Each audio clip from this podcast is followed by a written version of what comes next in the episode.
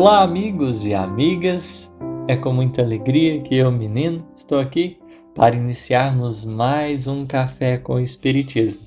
E no episódio de hoje iremos comentar sobre a mensagem Pensamento e Conduta que Emmanuel nos traz no livro Encontro Marcado. Vamos juntos estudar um pouquinho. É preciso considerar que a partir das experiências que a gente vai tendo, né, do que a gente vai sentindo, do que a gente vai percebendo dentro e fora de nós, a gente vai formando as nossas crenças, que nada mais são ideias que nós vamos estabelecendo aí como que modeladoras da nossa ação, que vão formatar a nossa conduta. Olha a importância aí do tema. Porque, né, o título da mensagem que a gente está estudando é pensamento e conduta. Então, de onde que surgem as nossas condutas? Qual é o parâmetro delas? São as nossas crenças, que partem da nossa liberdade de, de consciência, ou seja, Deus ele é tão misericordioso que ele criou realmente a gente livre para estabelecer dentro de nós os parâmetros que supomos mais adequados para direcionar a nossa vida o, o mais adequado, menos adequado, certo, errado, como queiramos assim entender. Por exemplo, é, estando uma pessoa, né, determinada cultura, ela vai ter contato com costumes, com uma forma de agir e de pensar. Mas essa pessoa, dentro dessa cultura, ela pode acolher né, o que o ambiente está propondo ou não.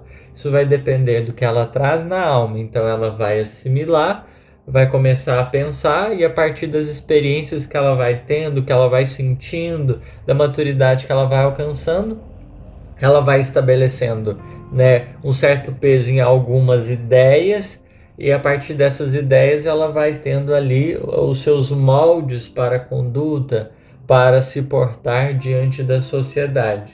Você pode estar numa determinada cultura e não se filiar a essas ou aquelas crenças e selecionar diante, por exemplo, né, da multiplicidade da, das sociedades, a gente percebe como um todo o homem na sua diversidade. Então, é, os costumes variam porque eles estão de acordo com as crenças, né, de, de um povo, de uma, de uma nação. E essa liberdade de consciência é algo muito importante, né? Que o homem não tem o direito de pôr embaraço. Isso, inclusive, é a pergunta 836. Tem o homem direito de pôr embaraço a liberdade de consciência? Os espíritos vão dizer: falece-lhe, ou seja, morre tanto esse direito quanto com referência à liberdade de pensar.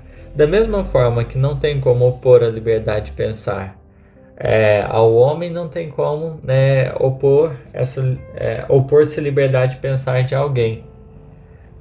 E, e os espíritos colocam, por isso que só a Deus cabe o de julgar a consciência. Como é uma coisa que vai além dos espíritos, né? Nenhum espírito poderá se colocar nessa posição divina. Somente Deus, que está acima de todos nós, poderá regulamentar tudo isso.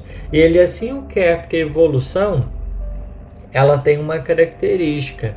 Ela não é produto do, do acaso, ela é fruto do trabalho, do esforço e do empenho.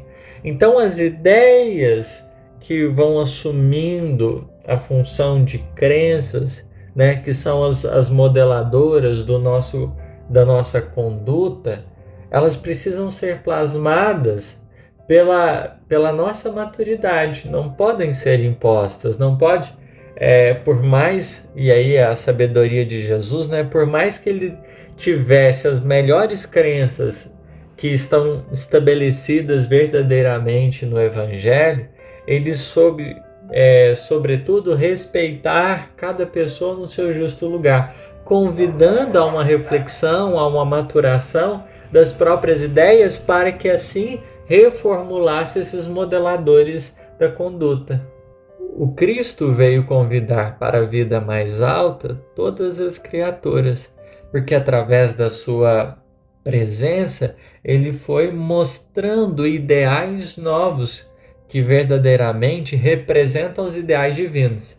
Então, imaginemos aqui, né? nós temos a oportunidade de até mesmo é, definir o que é mais adequado ou não adequado dentro de nós. A gente tem a oportunidade de estabelecer esses parâmetros internos, mas isso não modifica os do universo. E aqui que é importante.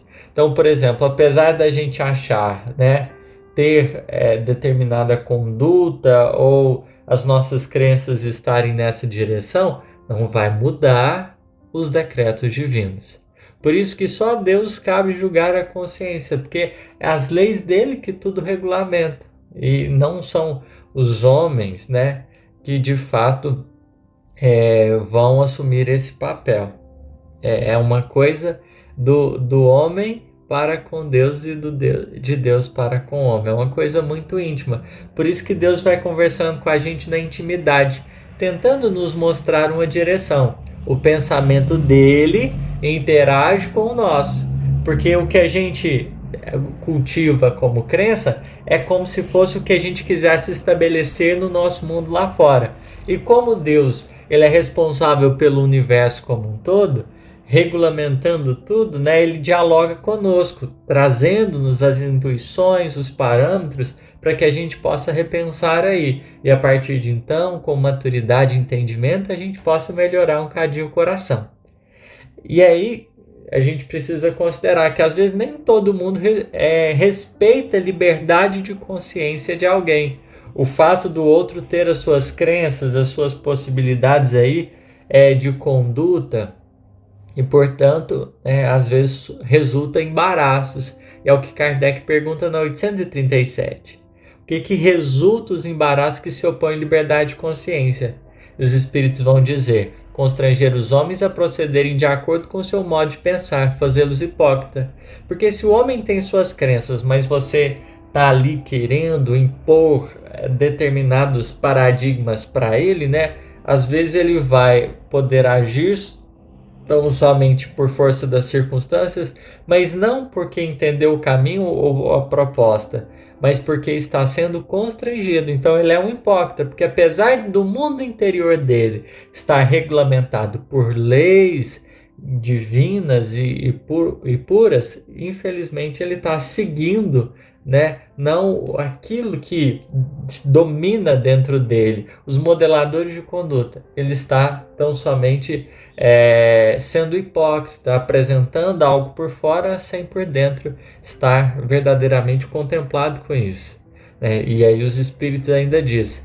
A liberdade e consciência é um dos caracteres da verdadeira civilização e do progresso, porque é essa possibilidade que a gente vai ganhando de raciocinar, de pensar e de entender o melhor para a gente, de seguir a vida mais alta. O Cristo convoca as criaturas para é, perceberem, se darem conta das crenças divinas. E é onde a gente precisa pensar bastante, refletir e meditar na extensão do Evangelho. Que Deus nos, nos abençoe e até a próxima.